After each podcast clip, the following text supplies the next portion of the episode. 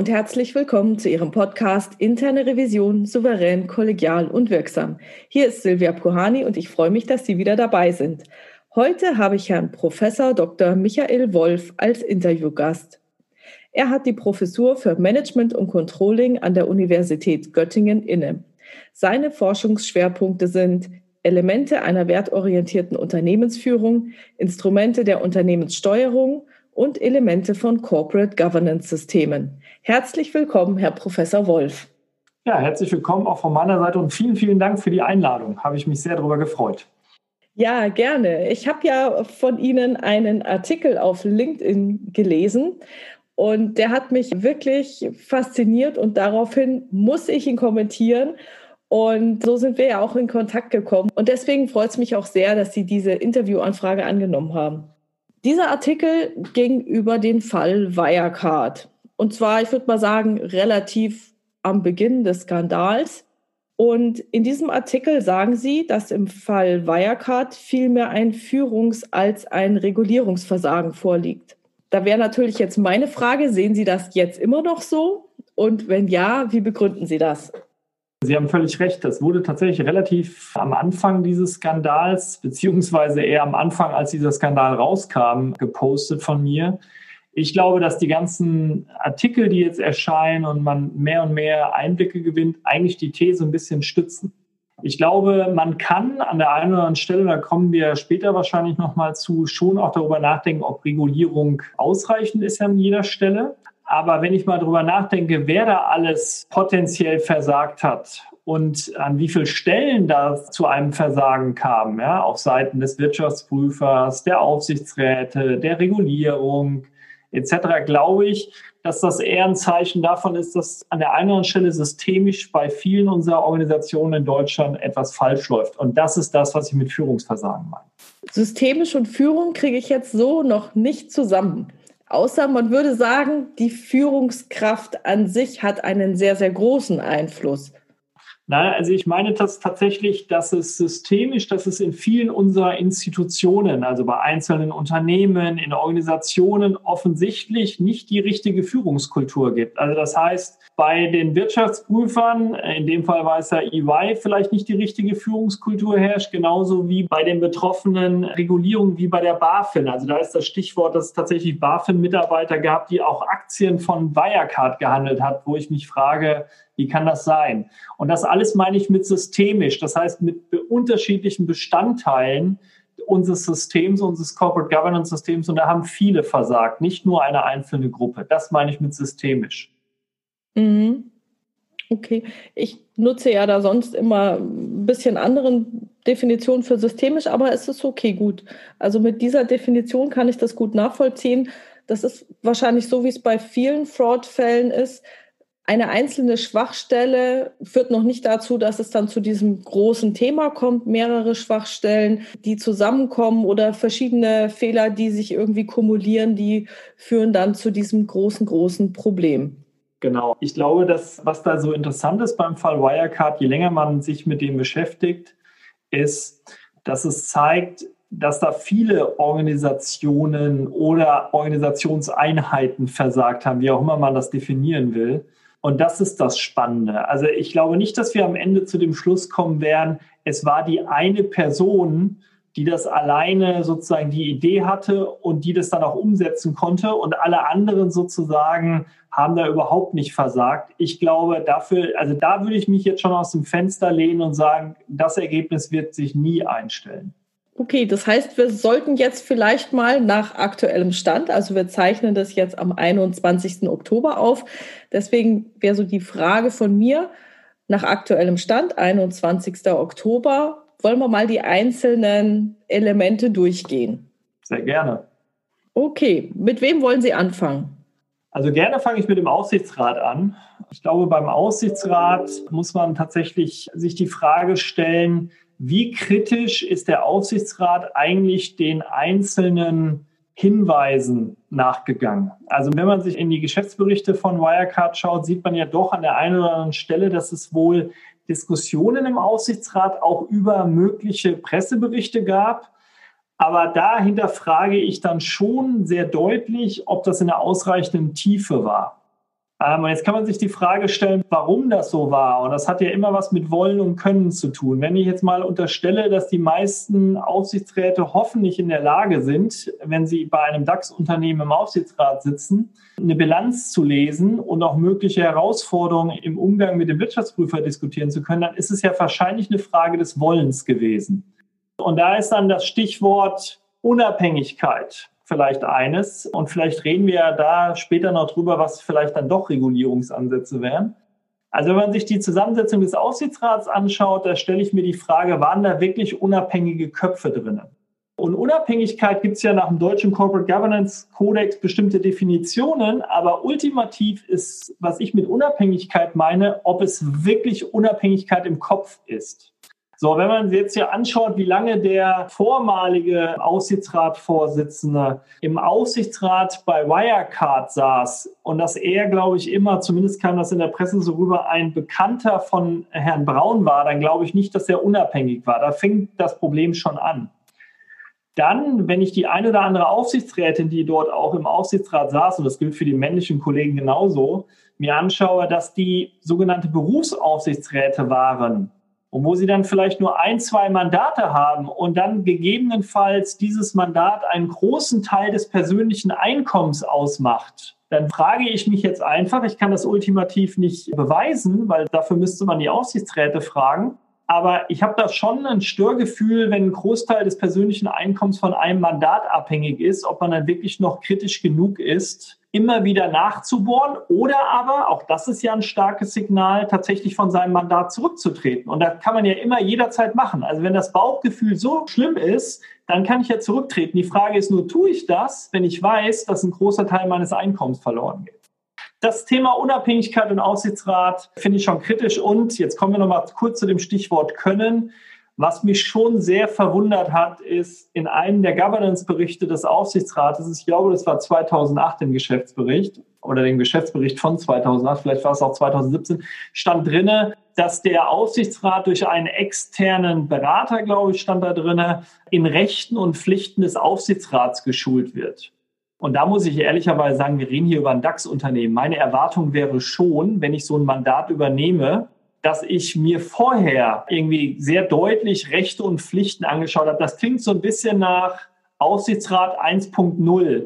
Und das muss ich ehrlicherweise sagen, finde ich extrem kritisch. Vor allen Dingen, wenn es um ein Geschäftsmodell geht, was vielleicht nicht so ganz so durchschaubar ist im ersten Schritt. Auch das finde ich extrem kritisch. Also bei aller Liebe zur Weiterbildung, und die ist auch wichtig, aber ich würde voraussetzen, dass bestimmtes Grundwissen vorhanden ist. Ich glaube, an der Stelle muss ich einhaken. Ich meine mich zu erinnern, dass es für Banken und Finanzdienstleister, zu dem ja dann auch Wirecard wohl gehört, zumindest die Bank auf alle Fälle, ist es so, dass die Aufsichtsräte jährlich eine weitere Schulung machen müssen. Also sie müssen am Anfang qualifiziert sein und dann gibt es, glaube ich, auch eine Vorschrift, dass man jährlich diese Schulungen fortführt. Und wenn Sie jetzt sagen, ja, so Geschäftsbericht 2017, 18, ich meine mich zu erinnern, dass diese Regelung dieser fortlaufenden jährlichen Schulung und Qualifizierung da, glaube ich, so hoch kam.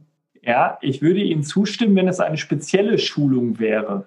Aber Rechte und Pflichten, das sind die Basiskurse, die man bei vielen Anbietern von Seminaren so lesen kann. Da habe ich wirklich Schwierigkeiten. Also das ist für mich eine Voraussetzung dafür, dass ich Aufsichtsrat wäre. Wenn da stehen würde, wir haben uns mit einer Gesetzesänderung intensiv auseinandergesetzt oder neuen IFRS-Regeln oder was auch immer. Da hätte ich ja so eine gewisse Verständnis für oder würde es sogar gutheißen. Und Wirecard ist natürlich auf der Konzernebene keine Bank gewesen. Also das heißt, ich glaube nicht, dass da die Verpflichtung, die Sie zitieren, dort angewendet werden würde, weil sonst hätte es den einen oder anderen Knuddelmuddel mit der BaFin auch nicht gegeben, glaube ich. Hm der Konzern unterlag definitiv nicht der Bankenaufsicht. Genau. Hm. Genau. Nee, ist klar. Ja, das, das zweite ist vielleicht Wirtschaftsprüfer. Auch das ist ein interessanter Fall. Vielleicht können wir noch mal ein Stück zurückgehen zum Aufsichtsrat, weil Sie ja gesagt haben, dass ein langjähriger Aufsichtsratsvorsitzender oder ein langjähriges Mitglied des Aufsichtsrats ein Bekannter vom Vorstandsvorsitzenden war. Ich würde gerne noch mal das Thema Bestellung von Aufsichtsräten angehen. Wie ist denn Ihre Meinung dazu? Also Sie meinen, worauf man achten sollte?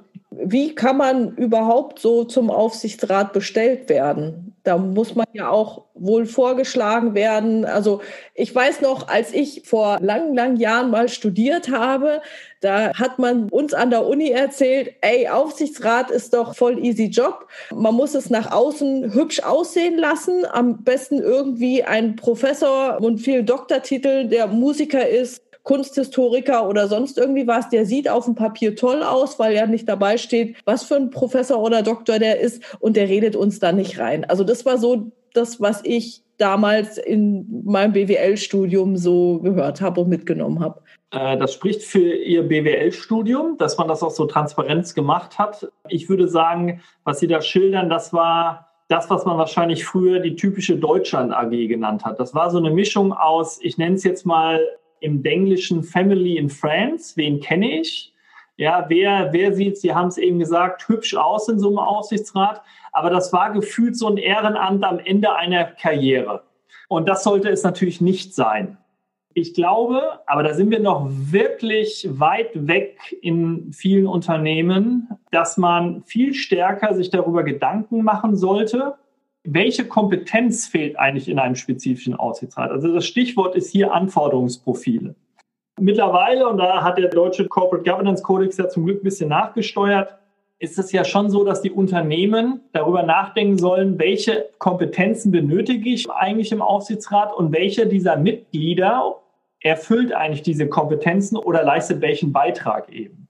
Das Problem ist einfach nur, dass in vielen Stellen diese Anforderungsprofile glaube ich, zu lax mit umgegangen wird. Oder aber, und das finde ich dann aus Sicht eines börsennotierten Unternehmens schwierig, es auch nicht hinreichend diskutiert wird, ob denn eine Person, die vorgeschlagen wird, und das kommt natürlich von Seiten des Aufsichtsrats, das geht ja auch gar nicht anders, da gibt es dann eben einen Nominierungsausschuss beispielsweise, der dann einen Vorschlag macht für ein potenziell neues Mitglied, dass den Investoren oder der Öffentlichkeit auch nicht ausreichend Informationen zur Verfügung gestellt wird. Ich meine, das ist ja schon ein Witz, wenn man darüber nachdenkt, was für ein harter Kampf das von vielen Investoren war, tatsächlich, dass mal Lebensläufe von potenziellen Kandidatinnen und Kandidaten öffentlich gemacht werden. Ja? Das haben wir mittlerweile glücklicherweise.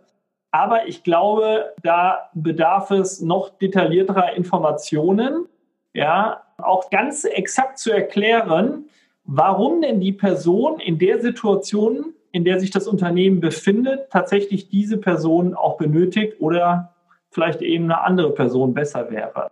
Also ich glaube, es ist da häufig leider noch ziemlich intransparent. Es ist schon besser geworden, muss man ehrlicherweise sagen, aber es ist mit Sicherheit noch nicht ideal.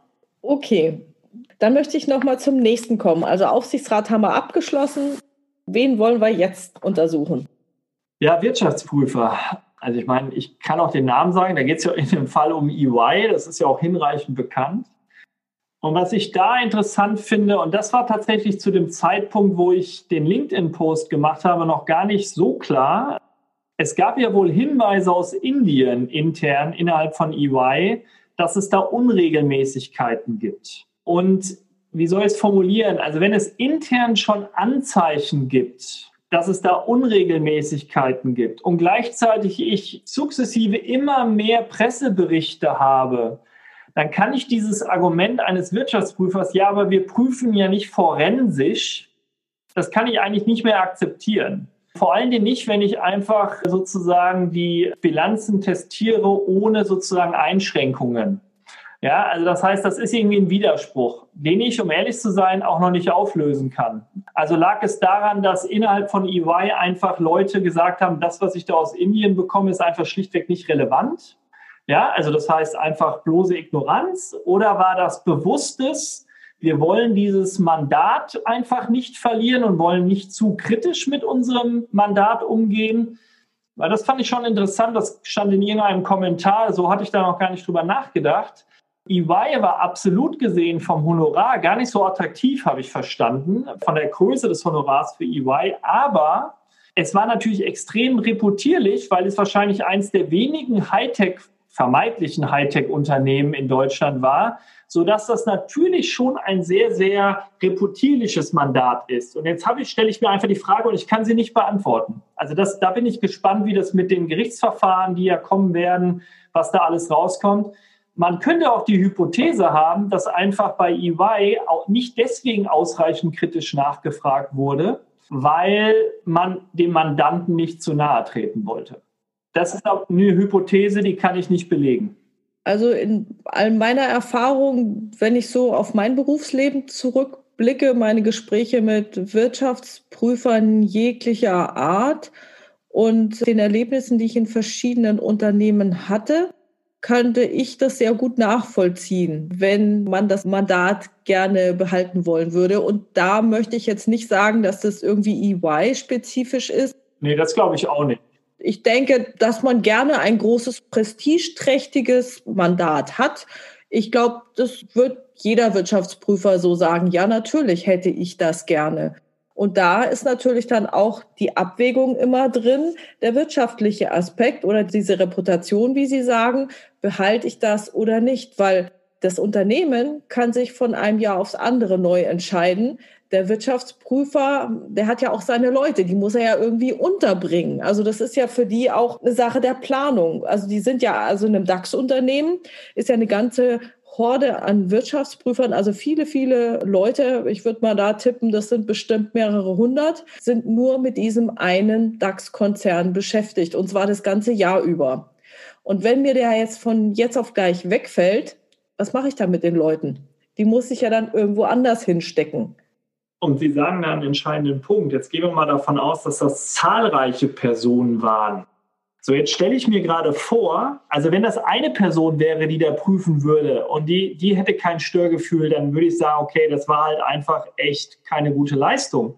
Aber wenn wir davon ausgehen, dass da zahlreiche Vertreter von EY tätig sind und dann gleichzeitig ich doch handfeste Hinweise habe, da glaube ich wiederum nicht, dass keiner von denen nur ansatzweise ein Störgefühl hat. Das kann ich mir nicht vorstellen, sondern dann komme ich wieder zu dem Punkt, wer hat da die Hand gehoben und wie wurde mit der Person umgegangen?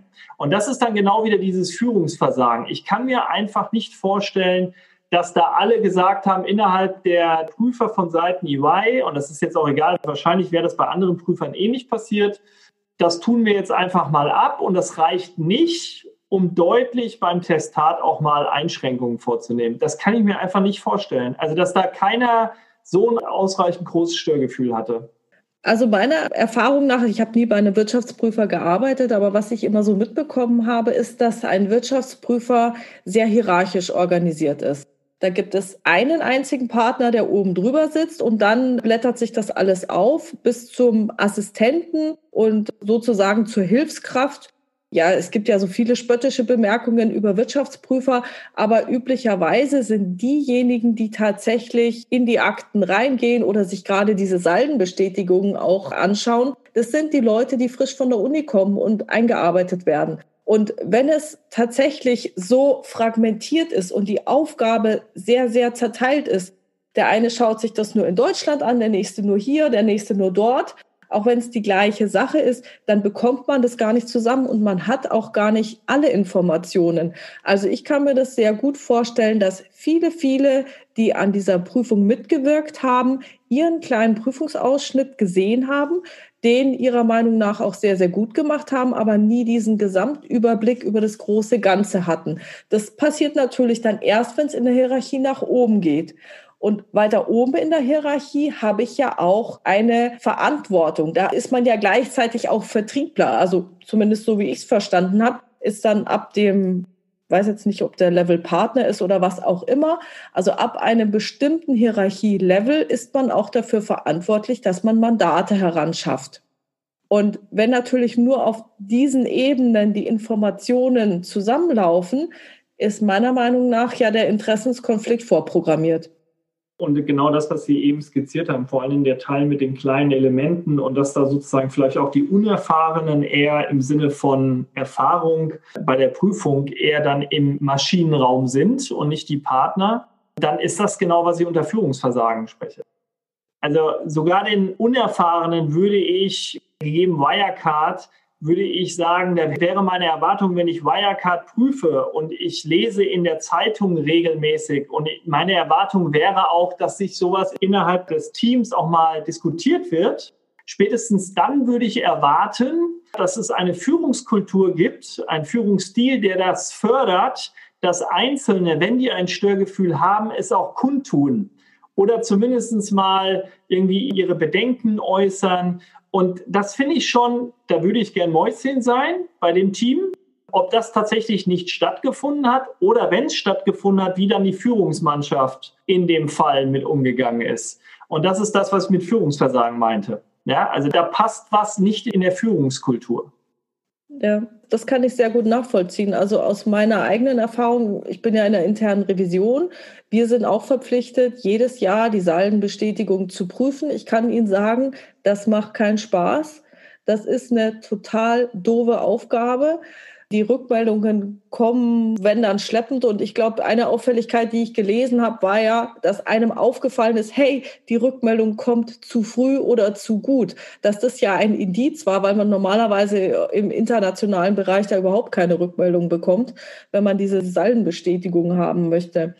Also da muss ich die Prüfer, die die Salden selbst geprüft haben und die die Saldenbestätigung durchgeführt haben, die möchte ich schon ein bisschen in Schutz nehmen, weil da ist man einfach froh, wenn man dann tatsächlich eine Bestätigung bekommt. Und ehrlich gesagt, ob jetzt da dieser Brief gefälscht ist oder nicht, also ich persönlich würde es mir für mich nicht zutrauen, wenn ich diese Prüfungshandlung vornehme, dass ich dann erkenne, ob das jetzt eine gute Fälschung ist oder ob es ein echtes Dokument ist. Also, wo ich definitiv bei Ihnen bin, es ist nicht der operative Prüfer oder die operative Prüferin meines Erachtens das Kernproblem. Das Kernproblem ist definitiv die Spitze.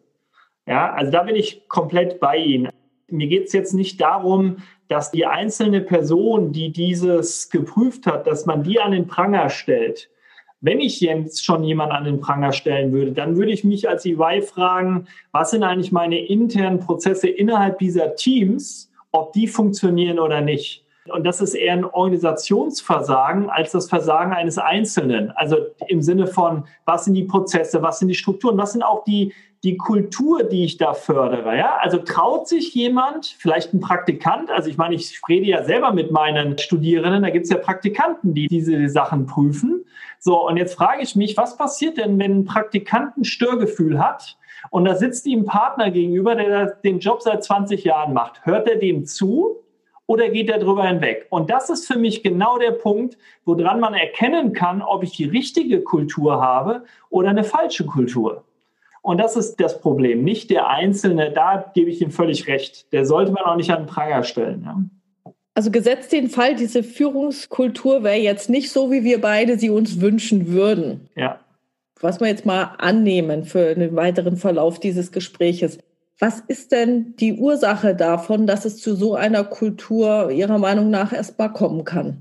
Weil die Kultur bildet sich ja, also die kann man ja nicht direkt beeinflussen, sondern nur indirekt über Verhaltensweisen, dass die Mitarbeiter genau beobachten, na, wenn ich jetzt mal was sage, kriege ich eine auf den Deckel oder wird mir zugehört, ah, sage ich, sage ich es nicht, ja, ich sage es lieber nicht. Genau so entsteht ja sowas. Genau. Wo kommt es denn her?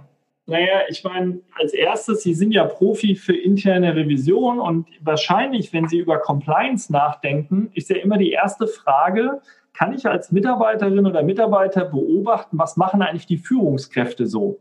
Also ist das so eine Kultur, ich sage jetzt mal, anything goes? Ja, also sozusagen alles ist erlaubt, solange es dem Erfolg des Unternehmens, und zwar dem ökonomischen Erfolg und schlimmerweise dem kurzfristigen ökonomischen Erfolg zuträglich ist oder nicht. Das heißt, die Frage ist, was leben eigentlich die Führungskräfte vor? Zum Beispiel, wie gehe ich mit Einzelmeinungen um? Also wertschätze ich die, wenn da mal einer gegenhält? Ja, sage ich tatsächlich, okay, ich bin zwar anderer Meinung, aber ich höre mir erstmal an, was du zu sagen hast. Oder bügle ich das ab? Also das heißt das Verhalten der Führungskraft, glaube ich. Und dann natürlich jetzt eher formal, wie gut funktioniert zum Beispiel so ein Whistleblower-System? Also merke ich als Mitarbeiter, wenn dann etwas sozusagen weitergegeben wird, dass das auch professionell mit umgegangen wird.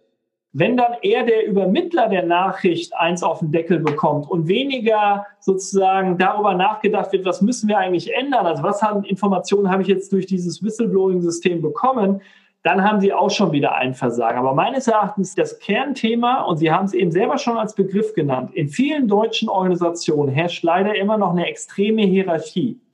Ja, das heißt, wenn ich mir anschaue, wie teilweise Vorstände hofiert werden, wenn ich mir anschaue, wie teilweise Partner von Anwaltskanzleien, Beratungsgesellschaften hofiert werden, obwohl sie letztlich auch nur ein normales Mitglied einer Organisation sind, dann haben wir da ein Problem, weil die Leute sich erstens nicht trauen würden zu sagen, hier läuft was schief oder zweitens wahrscheinlich die Prozesse auch nicht so strukturiert sind, dass wenn sie was merken, ja, man auch nicht dann auch wertgeschätzt wird. Und das meinte ich, das, was ich in dem Artikel unter Obligation to Dissent verstanden habe. Wenn ich den Mitarbeitern nicht das Gefühl gebe, eure Meinung ist wichtig, dann werden sie auch nicht die Hand heben und sagen, ich sehe das anders. Und das ist meines Erachtens die Bedingung dafür. Mhm. Ja, diese Obligation to Dissent, die habe ich mal gelesen, dass die bei McKinsey gibt. Genau. Und das fand ich ganz interessant, weil McKinsey ja eigentlich genauso strukturiert ist wie auch so ein Wirtschaftsprüfer mit einem Partnersystem und Managern und so weiter. Und die haben eben gesagt, wenn auch das kleinste Licht etwas feststellt, was inhaltlich nicht korrekt ist, dann hat er eben diese Verpflichtung, also die Obligation, seine Stimme zu erheben und zu sagen, Leute, hier passt was nicht. Genau. Und wie Sie vielleicht im Lebenslauf entnehmen konnten, war ich selber mal bei McKinsey. Das heißt, da bin ich auch ein bisschen biased. Aber warum ist dieser Punkt so wichtig? Und ich bin da drauf gekommen, wieder durch einen äh, Artikel eines Professors, ähm, weil, und jetzt, ich war da knapp drei Jahre, lief da immer alles perfekt? Bestimmt nicht. Das gibt es, glaube ich, keine Organisation, in der alles perfekt läuft. Aber, und das fand ich extrem spannend, dass ich schon als Praktikant damals das Gefühl hatte, wenn ich was sage, wird damit sozusagen wird zugehört. Und, und das ist der entscheidende Punkt, es wird nicht einfach weggewischt. Und zwar mit dem Argument, hey, lass mal gut sein, meine Erfahrung sagt mir Folgendes. Ja, weil das ist natürlich das Totschlagargument. Also wenn ich immer sagen könnte, ja, das wäre so, als wenn ich jetzt mit meinen Doktoranden spreche, ich mache seit, keine Ahnung, 15 Jahren diesen Job, deswegen habe ich immer recht, dann fördere ich nicht kritisches Nachdenken. So, das heißt, das erste, was ich fördern muss, ist den Leuten das Gefühl zu geben, sie dürfen was sagen. Ich höre ihnen zu und dann muss man darüber diskutieren. Natürlich entscheidet, irgendwann muss eine Führungskraft entscheiden und manchmal entscheidet sie dann trotzdem anders, als das vielleicht von dem neuen Mitglied der Organisation gewollt ist. Aber die Diskussion vorher ist wichtig. Ja, so, und dann muss man ehrlicherweise sagen, wenn ich dann ein funktionierendes Whistleblower-System hätte, ja, wo man sagen würde, das einzelne Mitglied versteht jetzt nicht, warum die Partnerschaft trotzdem so entscheidet, dann müsste ich eigentlich ein System haben, wo jemand anonym sagt, hey, in unserem Team läuft was schief und ich will, dass das jemand draufschaut. Und ich bin mir fast sicher, fast, ohne dass ich es beweisen kann, dass es bei EY oder auch bei anderen WP-Gesellschaften solche Systeme mit Sicherheit gibt intern, wo man sagen kann, hier läuft was schief. Und da stellt sich die Frage, hat das jemand mitgeteilt und wenn ja, was ist damit passiert? Ja, auch das können wir wahrscheinlich final nicht klären, aber das würde mich auch interessieren. Ja? Also ich hatte mal ganz am Anfang, als dieser Skandal hochkam, Zeitungsartikel gelesen in der Süddeutschen Zeitung und da stand drin, dass, also wir wissen ja, dass die Financial Times super Informationen hatte. Also da stand drin, dass, ich glaube, in Singapur waren es zwei Compliance-Mitarbeiter oder Juristen, also ich vermute mal, sie waren im Compliance, gesagt haben, hallo, hier ist irgendwie was nicht so in Ordnung und haben das an die Zentrale in München gemeldet. Und daraufhin stand eben in dem Artikel, dass der Leiter des Compliance, wer auch immer das damals war, dann an diese ähm, beiden Personen herangetreten ist und die sozusagen abgebügelt hat und gesagt hat, hey, das passt schon so. Und dann haben die gesagt, hallo, wir haben hier einen Verdacht. Und ich glaube, das war eben in Richtung Herrn Masalek. Und dann sagte der Leiter Compliance, nee, nee, macht euch da keine Gedanken. Wir machen hier ein internes Untersuchungsgremium, wie auch immer. Das wird Herr Masalek leiten. Die beiden in Asien sagten, hallo, aber der ist ja auch der, der bei uns eben, sagen wir mal, ein Fragezeichen aufwirft. Und dann haben die beiden richtig Ärger gekriegt. Gut, und dann waren diese ganzen Geheimdienstinformationen und Herr Masalek hat wohl noch rausgekriegt, dass einer von beiden nach London geflogen ist über die Kreditkartenabrechnung oder wie auch immer. Keine Ahnung. Und dann stand nur drin, dass diese beiden Mitarbeiter ein Jahr später nicht mehr im Unternehmen waren. Das ist genau diese Beobachtung, die man dann als Mitarbeiter machte. Da hat jetzt mal jemand was gesagt. Und ich bin sicher, dass es sich zumindest dann in Asien rumgesprochen hat, wobei ich es jetzt sehr erstaunlich finde, dass es gerade in Asien hochkam, weil ich die Leute dort eher für noch obrigkeitsgläubiger einschätzen würde, als es vielleicht woanders ist. Also definitiv. Ich meine, wenn das Mitarbeiter beobachten, dann haben sie genau schon das Versagen der Führungskultur, weil dann wird nie jemand mehr was aufnehmen. So, jetzt ist natürlich die spannende Frage, hätte sowas dem Aufsichtsrat auffallen müssen?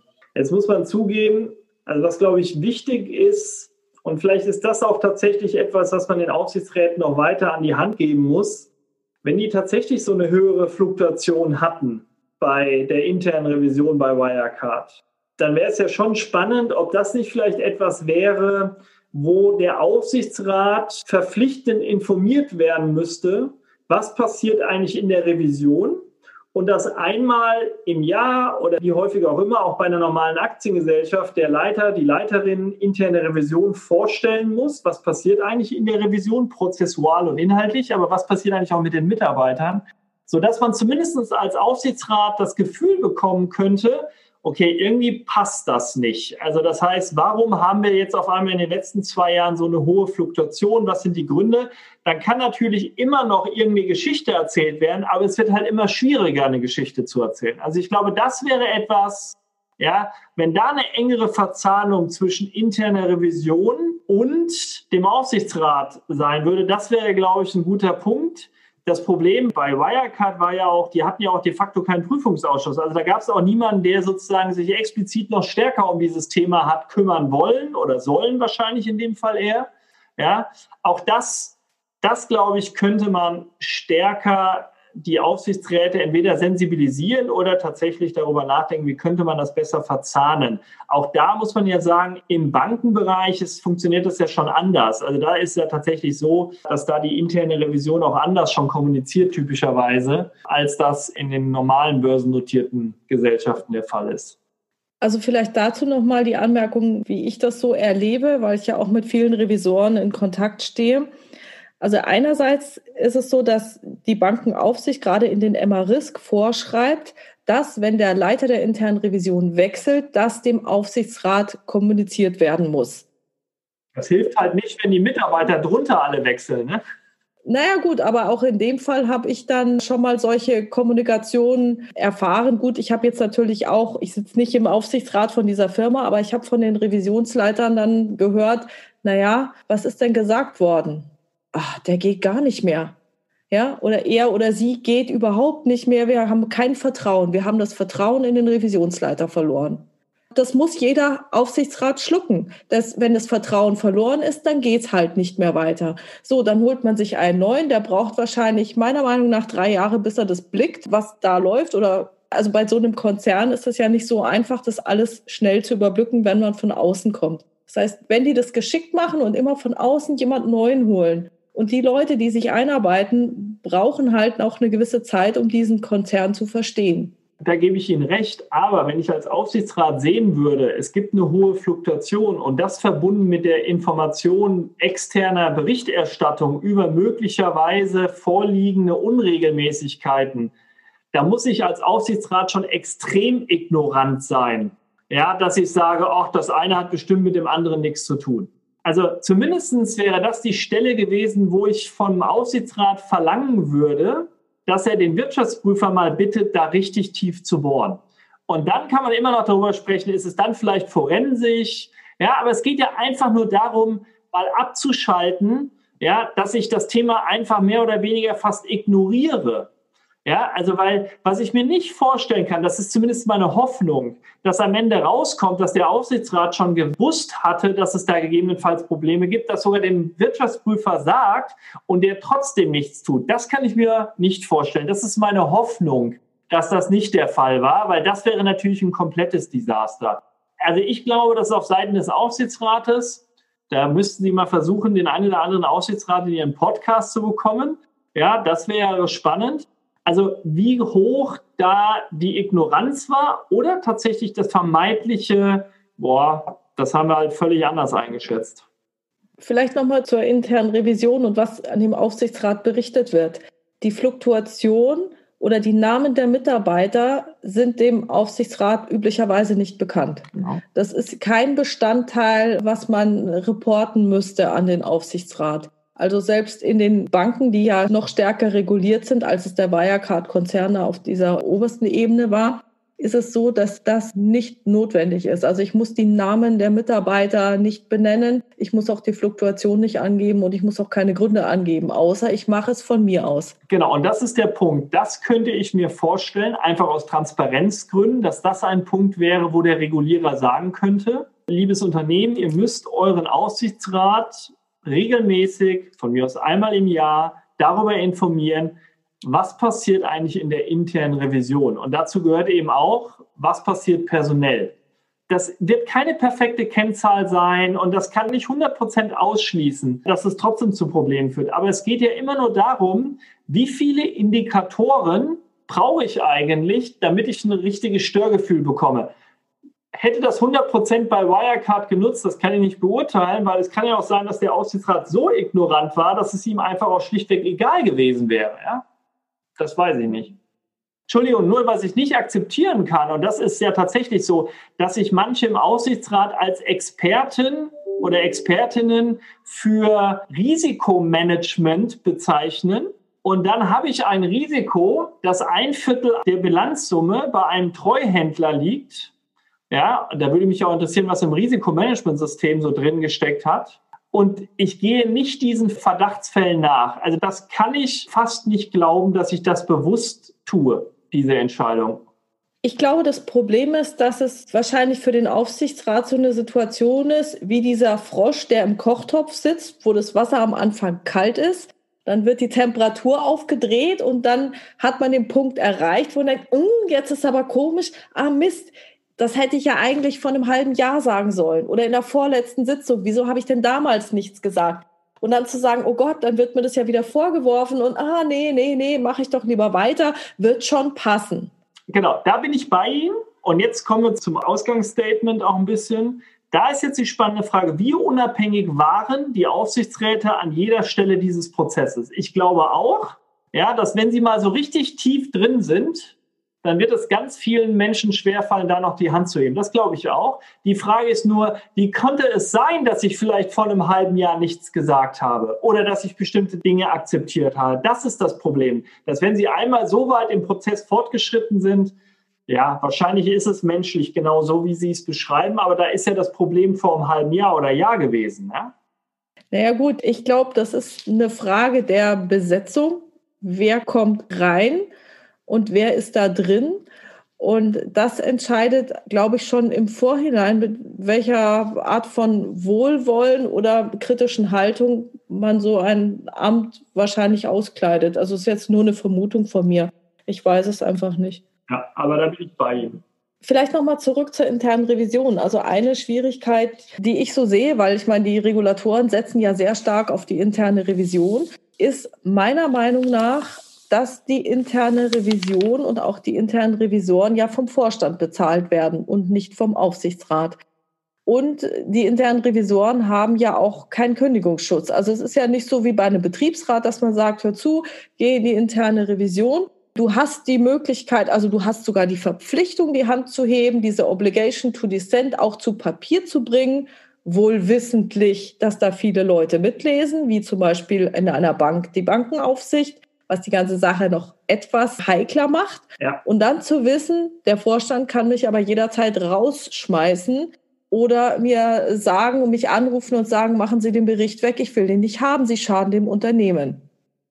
Genau deswegen bin ich davon überzeugt, dass es eine gute Idee wäre, dass es einen direkten Kanal und der auch fixiert ist zwischen Aufsichtsrat und interne Revision gibt. Das schützt jetzt immer noch nicht vor der finalen Entlassung, aber dann überlegt sich hoffentlich ein Vorstand zweimal, ob er tatsächlich die Leiterin oder Leiter entfernt, weil dann wird es zu einer Diskussion im Aufsichtsrat kommen. Natürlich, wenn der Aufsichtsrat nicht unabhängig ist, auch nicht nachbohrt, warum es passiert ist, dann nützt das alles nichts. Aber ich würde schon sicherstellen, dass es tatsächlich einen regelmäßigen Vortrag der Leiterin des Leiters an die Aufsichtsräte gibt und idealerweise, das kann man ja regeln, auch ohne, dass der Vorstand im Raum sitzt. Ja, also ein Aufsichtsrat darf ohne Probleme, ohne den Vorstand tagen, sollte er auch. Ja, das ist ja sogar eine Empfehlung. Und ich finde, das ist genau die Stelle, wo es angebracht ist. Ja, weil natürlich werden sie das Problem nicht lösen. Das gilt ja für den Aufsichtsrat auch. Der, auch der Aufsichtsrat hat kein eigenes Budget und am Ende zahlt der Vorstand die Meetingräume vom Aufsichtsrat und so. Ja, aber ich würde einfach sagen, da muss es einen direkten Kommunikationskanal geben. Es ist nur nicht perfekt, aber es erhöht die Wahrscheinlichkeit, dass der Vorstand zweimal drüber nachdenkt, bevor er Schindluder treibt. Okay, da wir in der Zeit schon sehr weit fortgeschritten sind, also wir haben jetzt die Aufsichtsräte besprochen, wir haben die Wirtschaftsprüfer besprochen, wir haben was zur internen Revision gesagt, wo wollen Sie weitermachen? Also meiner Meinung nach hätten wir noch Vorstand und die Aufsicht. Ja, bleiben wir mal beim Vorstand. Da muss man ja ehrlicherweise sagen, also da fällt einem ja auch nichts mehr ein. Ich meine, wenn das so war, wie die Geschichten lauten, das schreit ja nicht nur nach einer Netflix-Serie oder irgendwie anderen Spielfilmen, sondern da muss man ehrlicherweise sagen, das war harter Betrug. Und ich hoffe sehr, dass diejenigen, die dafür verantwortlich sind, auch einfach ins Gefängnis kommen. Ja?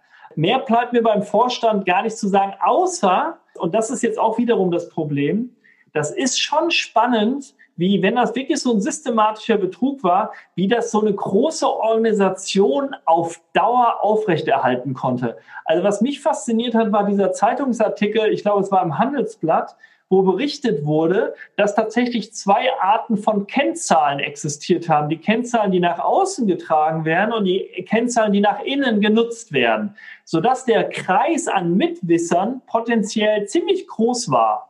Ja, das war irgendwie eine hohe zweistellige Anzahl. Und was muss das für ein Gehorsam innerhalb einer Organisation sein? Eine Gläubigkeit in den Vorstand.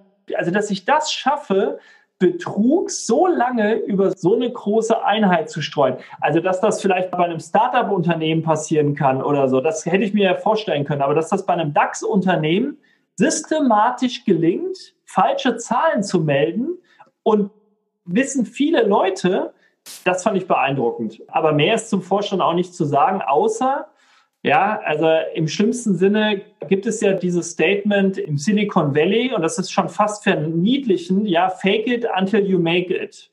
Ja, und das sagt schon ein bisschen was über die Kultur aus. Ich glaube, dass die die Hoffnung hatten tatsächlich, deswegen gab es ja auch diesen Versuch oder zumindest das angedachte Idee, die Deutsche Bank zu übernehmen beispielsweise. Wahrscheinlich hatten die einfach gehofft, naja, wenn wir irgendwann groß genug sind, dann können wir das einfach mal rausbuchen irgendwann. Ja, dann können wir es über Zeit abtragen. Das war, glaube ich, die Hoffnung. Das macht es jetzt nicht besser, aber das könnte es zumindest erklären ich hatte am Anfang, als der Skandal hochkam, immer noch die Idee oder die Vermutung, naja, es könnte ja sein, gut, wir hatten jetzt zwei Vorstände, dass die sich ihre Aufgaben sehr stark geteilt haben. Der eine eben für die Programmierung und der andere, sagen wir mal jetzt für die Akquise oder was auch immer. Und da hatte ich tatsächlich eine Zeit lang auch die Hypothese, Mensch, vielleicht wusste ja der eine gar nicht, was der andere da so treibt. Wie sehen Sie das? Also das kann ich mir nicht vorstellen.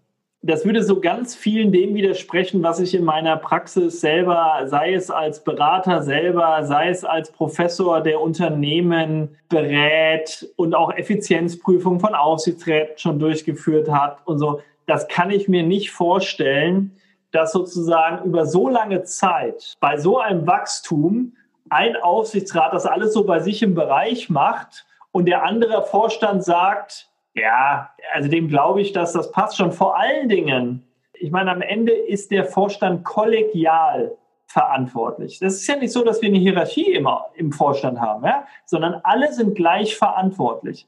Das heißt, schon als Selbstschutz würde ich doch niemals akzeptieren, dass ich nicht verstehe, was mein Kollege da so treibt in einer Größenordnung, die für das Unternehmen entscheidend ist. Also wenn das die Statement vom Herrn Braun ist, dann muss man ehrlicherweise sagen, ist ja auch wirklich eine wahnsinnige Fehlbesetzung für einen Vorstandsvorsitzender gewesen. Und zwar egal, ob er von Betrug wusste oder nicht, aber das zu akzeptieren, ach, ich lasse mal meinen Vorstandskollegen machen, das ist zwar eine Milliarde, ein Viertel meines Geschäftes. Ich verstehe auch nicht so richtig, was der da tut. Es gibt zwar Presseberichte, die sagen, das ist gefaked, aber ich bohre da mal nicht tiefer nach. Also so naiv kann doch keiner sein. Also ich hoffe nicht, dass das sozusagen die Verteidigungsstrategie ist. Es war wirklich nur meine Hypothese, ja. die ich so aus dem, was ich so erlebt habe, mal mir dachte. Zumindest am Anfang, bevor dann die Dauer des Betrugs dann hochkam. Ursprünglich konnte ich mir das auch alles nicht vorstellen. Von daher müsste man wahrscheinlich in dem Jahr noch mal kurz ein Podcast-Update machen, was wir dann alles wissen. Ne? Können wir gerne machen. Okay, wollen Sie noch zur Bankenaufsicht oder sonstigen Aufsicht gehen? Also was mich erstens, auch das wieder hat was mit Führungskultur zu tun. Also ich weiß nicht, wie es Ihnen ging, aber ich war erschüttert, als ich gelesen habe, dass BaFin-Mitarbeiter tatsächlich mit Aktien handeln dürfen von Unternehmen, die unter die Aufsicht der BaFin fallen. Also da war ich erstmal konsterniert, ja, weil also ich dachte, dass in dem Moment, wo ich Einblicke habe, vielleicht in Dokumente oder auch nur potenziell vielleicht einen Kollege in der Kantine treffe, der dafür verantwortlich ist, sowas einfach unterbunden wird. Und dass jetzt die Bundesregierung in ihrem Maßnahmenplan, der ja sozusagen in dem Kabinettsbeschluss drin ist, das auch noch als Verbesserung anpreist, dass das wirklich ein Schritt nach vorne ist, da denke ich mir einfach, das ist eine Selbstverständlichkeit. Und jetzt habe ich gehört, dass es noch bei Grenke auch noch weiterging, also dass sie auch diese Aktien gehandelt haben. Also da fehlt mir jedes Verständnis für, das gehört einfach schlichtweg nicht erlaubt. Also kein Regulierungsmitarbeiter, Mitarbeiter darf mit Aktien handeln. Ja, die sollen Fonds vom Jals kaufen, aber doch nicht mit einzelnen Aktien. Also da verstehe ich auch nicht, wie da die Mitarbeiterinnen und Mitarbeiter kein Störgefühl bekommen können. Also ist mir völlig fremd, das, also das Verhalten. Äh, vielleicht dazu Ergänzung nochmal. Was ich gehört habe, ist es bei der Deutschen Bundesbank, die ja auch die Wirecard Bank geprüft hat, dort durchaus verboten war. Genau. Und das wäre auch für mich eine Selbstverständlichkeit. Also das gehört abgeschafft. So, ansonsten, ja, jetzt muss man fairerweise sagen, also wie war die Kombination von APAS, DPR, BaFin? Ich glaube, was der Wirecard-Fall gezeigt hat, dass wahrscheinlich die Prozesse nicht besonders gut aufeinander abgestimmt sind. Da müsste man jetzt aber, wenn sich der ganze Staub mal gelegt hat, nochmal sauber in die Analyse gehen und sagen, okay, wer hat denn jetzt wie lang gewartet? etc. Was ja aber tatsächlich ein Problem ist, aber da kenne ich auch noch keine perfekte Lösung für. Wenn Sie natürlich bei sowas wie einer DPR vor allen Dingen Wirtschaftsprüfer, ehemalige Wirtschaftsprüfer haben, die aus den entsprechenden großen Wirtschaftsprüfungsgesellschaften kommen, ja, wie soll ich sagen, dann wird es natürlich auch schwierig, da Unabhängigkeit im Kopf zu haben. Auf der anderen Seite verstehe ich natürlich auch, Sie können ja nur Leute in solchen Organisationen haben, die auch die Erfahrung haben. Also da muss man sich ehrlicherweise überlegen, was da ausreichend ist, um für die Unabhängigkeit zu sorgen. Was, glaube ich, nicht sein kann, ist, wenn das der Fall ist, dass sich ein Mitarbeiter des DPR sich mit dem Fall Wirecard auseinandergesetzt hat. Das finde ich, würde den Mitarbeiter, glaube ich, in dessen Komplexität von Wirecard überfordern. Also schlichtweg an Wust an Informationen. Also da bin ich überhaupt verwundert, dass das denkbar ist. Ich glaube, da kann der Regulierer auch nachsteuern. Alles andere, was die Zusammenarbeit angeht, da müsste man sich den Prozess im Detail anschauen, ob da der Regulierer was verbessern kann. Und das ist jetzt genau meine nächste Frage. Wenn Sie sich was wünschen könnten, um so etwas in Zukunft zu verhindern, was sollte denn gemacht werden? Also das Erste, und das ist genau Ihre Frage von vorhin gewesen, die Besetzung des Aufsichtsrates noch stärker in den Fokus nehmen. Das heißt, man müsste darüber nachdenken, ob es nicht doch mal eindeutige Definitionen von Unabhängigkeit gibt. Also im deutschen Corporate Governance Codex steht ja, Indikatoren, zum Beispiel das Stichwort zwölf Jahre.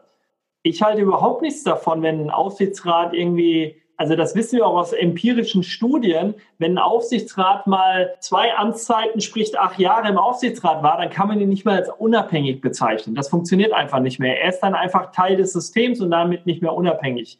Da, glaube ich, kann der Regulierer deutlich klarere Definitionen sorgen. Vielleicht müsste das auch die deutsche Corporate Governance Kommission tatsächlich tun. Aber die werden ja auch den Fall Wirecard reflektieren. Das ist, glaube ich, das Erste. Bezüglich der Wirtschaftsprüfer Da hatten wir noch gar nicht drüber gesprochen, aber ich glaube, das ist wichtig. Und das ist tatsächlich schmerzhaft für die Wirtschaftsprüfer, aber ich bin ganz klar für die Trennung von Wirtschaftsprüfung und Beratung.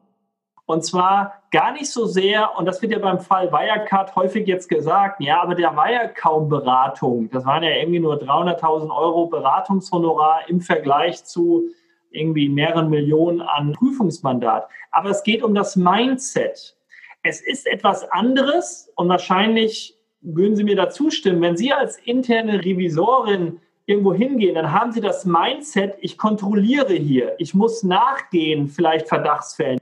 Das ist, wenn Sie so wollen, ein Kontroll-Mindset. Wenn ich ein Wirtschaftsprüfer bin, würde ich mir hoffen von dem Wirtschaftsprüfer, dass er erstmal davon ausgeht, dass das, was ihm gesagt wird, er kontrollieren muss oder sie. Wenn ich jemanden berate, ist das ein komplett anderes Mindset. Da kontrolliere ich nämlich nicht jemanden, sondern auf der anderen Seite sitzt ein Vorstand und den berate ich partnerschaftlich. Das ist ein komplett anderes Mindset. Und ich kann mir nicht vorstellen, dass Sie innerhalb einer Organisation ja, Leute haben, die auf der einen Seite sagen, wir sind heute Berater und morgen bin ich der kritische Wirtschaftsprüfer. Das fände ich, also Respekt, wenn man das schaffen würde, aber es gibt einen Grund, warum in Großbritannien die Diskussionen da viel, viel härter schon sind. Und die Briten sind jetzt nicht bekannt für eine überbordende Regulierung. Ja, so, und wenn die schon bei dem Punkt sind, glaube ich, sollten wir ernsthaft darüber nachdenken, das auch härter zu treffen.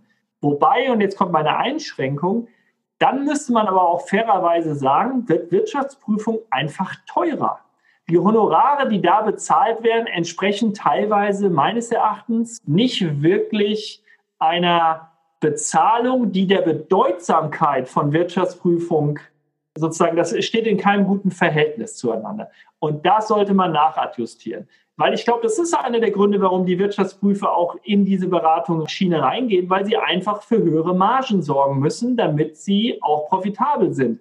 Aber da kann die Lösung nicht sein, wir akzeptieren das, sondern dann muss die Lösung sein, dass die Unternehmen und damit auch die Investoren, die Eigentümer einfach mehr für das Thema Wirtschaftsprüfung zahlen müssen. Ja, das hat ja auch ein Gut. Das wäre das, was ich mir wünschen würde. Und von den Investoren, da ist das Stichwort Stewardship Code. Also auch da gibt es Länder, wo sich die Investoren viel stärker darauf verpflichten, dafür Sorge zu tragen, sich auch um, um ihre Unternehmen zu kümmern. Also wie kann denn das sein, dass ich bei einem DAX-Unternehmen oder bei einem potenziellen DAX-Unternehmen so lange akzeptiere, dass es keinen Prüfungsausschuss gibt? Also dass ich auch als Investor immer wieder sage, ja, das wäre schon gut, wenn es das kommt, aber solange ihr die Kennzahlen liefert, ist mir das egal. Das funktioniert halt nicht. Und das ist ja genau dann ein Problem, wenn ich auch als Investor Dinge akzeptiere, obwohl ich weiß, sie sind nicht richtig, aber solange der Profit stimmt, akzeptiere ich sie. Und auch da würde ich mir wünschen, ja, dass es zum Beispiel wie in Großbritannien, es da auch einen Stewardship-Code gibt, wo man sagt, die Investoren verpflichten sich, ihren Aufgaben auch wirklich nachzudenken. Vielleicht in dem Zusammenhang finde ich dieses Buch ganz toll von Simon Sinek, Infinite Games der eben einen ganz anderen Zeithorizont hat, weil ich glaube, das Thema ist ja Profitabilität kurzfristig. Ja, okay, aber was bedeutet es denn langfristig und wirklich unendlich gedacht? Also wenn ich eine tolle Führungskultur oder auch eine schlechte Führungskultur habe, was bedeutet es denn dann, sagen wir mal, über meine Legislaturperiode hinaus, über meine Amtszeit hinaus, über meine Rente hinaus? Will ich so etwas aufbauen oder nicht? Genau. Und deswegen gibt es auch viele Investoren, die dieser Aufgabe auch glücklicherweise schon nachkommen, weil die eben nicht so sehr daran interessiert ist, wie sieht das nächste Quartalsergebnis aus, sondern wie steht das Unternehmen in mehreren Jahren da. Da ist nämlich die spannende Frage, und das geht manchmal ein bisschen unter, gute Governance kostet schlichtweg Geld. Ja, das heißt, Governance ist ja nicht gemacht für die guten Zeiten. Also ein Unternehmen, was irgendwie profitabel wächst, wo das Geschäftsmodell funktioniert, wo ich keinen Vorstand habe, der betrügt, da ist ja Governance für viele so ein Luxusthema. Und das ist das falsche Mindset, sondern das Thema muss sein, ich muss die Governance schon in den guten Zeiten implementieren. Ja, und dann kostet das halt Geld. Ein Aussichtsrat kostet Geld, Gute Revision kostet Geld, ein guter Wirtschaftsprüfer kostet Geld, aber das alles dient dazu, um möglichst zu vermeiden zu dem Zeitpunkt, dass es zu sowas wie Wirecard kommt, nämlich dass das Unternehmen auf einmal insolvent ist. Weil dann gucken alle betreten und die Kosten sind gigantisch hoch. So, und ich glaube, so müssen mehr und mehr Leute drüber nachdenken. Ja, es kostet schlichtweg Geld. Aber das ist trotzdem ein gutes Kosten-Nutzen-Verhältnis. Der Nutzen, genau wie Sie sagen, der erscheint eben nicht nächste Woche, sondern vielleicht erst in ein paar Jahren oder eben hoffentlich nie, weil es nie zu diesem Skandalen kommt. Haben Sie noch weitere Wünsche? Ich denke jetzt zum Beispiel Richtung Vorstände haben wir jetzt noch nichts gewünscht. Naja, meine Wünsche an Vorständen wären, dass sie, und das wissen wir aus ganz vielen Analysen, empirischen Analysen in der Wissenschaft, Vorstände sollten sich ihrer eigenen begrenzten Fähigkeiten bewusst sein. Und damit meine ich jetzt nicht Vorstände allgemein, sondern wir alle sind begrenzt in unseren Fähigkeiten. Sie, ich, was können wir an Informationen aufnehmen, verarbeiten, wir alle unterliegen sogenannten Entscheidungsbiases, dass wir bestimmte Informationen einfach so wahrnehmen, wie wir es gerne wollen. Und ein Punkt, glaube ich, weil Sie mich ja auch nach Führungskultur gefragt haben, was wir immer wieder sehen, ist diese Overconfidence. Ja, also das heißt, die Selbstüberschätzung der eigenen Fähigkeiten. Und das beobachten wir in ganz vielen Unternehmen. Denken Sie zum Beispiel mal daran, wie viele Versandhandelsunternehmen gibt es noch aus der alten Zeit? Nur Otto hat es geschafft, die Transformation. Es gibt kein Neckermann, es gibt keine Quelle mehr. Woran lag das? Extrem erfolgreiche Unternehmen und die hat es einfach weggewischt. Und ein Problem, was wir da immer wieder beobachten, ist Selbstüberschätzung der Fähigkeiten. Und das hat dann auch wiederum was mit Führungskultur zu tun. Also von daher wäre mein Wunsch an die Vorstände, ein bisschen selbstkritischer zu sein. Okay, was wünschen Sie sich denn von der internen Revision? Also zunächst einmal wünsche ich mir, dass die tatsächlich so einen kritischen Geist haben, den man sich erhofft. Ja, das heißt, dass das Personen sind, die, obwohl ihnen das Leben manchmal schwer gemacht wird, ihre Motivation nicht verlieren, immer wieder kritisch draufzuschauen, was da passiert. Ja, und ich wünsche der internen Revision vor allen Dingen eine Führungsmannschaft, ich sage jetzt mal auf der anderen Seite, die die interne Revision als Partner wahrnehmen und nicht als Gegner. Das wünsche ich mir. Ansonsten wünsche ich mir für die interne Revision, dass sie tatsächlich einen direkten Zugang zum Aufsichtsrat bekommt, weil diese Rolle würde man dadurch aufwerten, meines Erachtens. Okay, wunderbar. Was für ein tolles Schlusswort. Also dem kann ich mich nur anschließen. Also ich habe da noch weitere Wünsche dazu zur internen Revision, aber okay, äh, alles gut. Ich bedanke mich recht herzlich bei Ihnen für dieses tolle Interview, Herr Professor Wolf. Es hat mir richtig, richtig Spaß gemacht. Danke. Mir auch. Vielen Dank für die Einladung. Und dann sehen wir mal, wenn der Skandal aufgearbeitet wird, vielleicht finden wir mal einen geeigneten Zeitpunkt, dass wir dann sagen, okay, jetzt schauen wir mal, welche Lehren wurden daraus gezogen. Und was mich besonders interessieren würde, was haben die Regulatoren jetzt gemacht? Und ist es Ihrer Meinung nach hilfreich, was da passiert oder eben nicht? Also persönlich ist meine Befürchtung, aktuell ist es so, ich muss 10 Prozent aller Salden bestätigen in unserer Prüfung. Wenn es jetzt 100 Prozent wären, wäre das für mich persönlich eine totale Katastrophe. Ich beobachte das seit 20 Jahren in Banken. Es gab nie irgendwie einen echten inhaltlichen Punkt. Das sind meistens irgendwelche Missverständnisse, Leute, die die Aufstellung nicht verstehen oder sonstige Fragen haben, verursacht viel, viel Arbeit, bringt nichts. Es sei denn, man hat natürlich jetzt so einen Fall dabei. Also mein Wunsch wäre dann auch noch, Saldenbestätigung bitte technologisch so überflüssig machen, dass man vielleicht Blockchain-Technologie oder irgendwas anderes benutzt, sodass diese Prüfungshandlung, die sonst immer von den Anfängern ausgeführt wird, total entfallen kann. Also das möchte ich jetzt noch mal ranschieben würde, glaube ich, helfen. Ja, da folge ich auch Ihren Bedenken. Ich glaube nämlich, dass manchmal leider der Regulierer dazu tendiert, Dinge zu regulieren, die man so leicht definieren kann. Also beispielsweise sowas wie statt 10 Prozent 100 Prozent. Das ist halt deutlich einfacher zu regulieren, als sich die Frage zu stellen, wie stelle ich eigentlich sicher, dass die richtigen Leute in den Aufsichtsrat kommen. Aber ich glaube, wir sind uns beide einig, dass das der größere Hebel ist, als jetzt statt 10, 20, 40 oder wie viel Prozent zu prüfen. Aber da macht sich leider der Regulierer, und das gilt ja jetzt nicht nur für den Bereich, sondern gilt auch für andere Bereiche der Corporate Governance häufig zu einfach. Aber gerne können wir das mal überprüfen, was die gemacht haben. Super. Herzlichen Dank für das Interview, Herr Professor Wolf. Sehr gerne. Tschüss. Tschüss.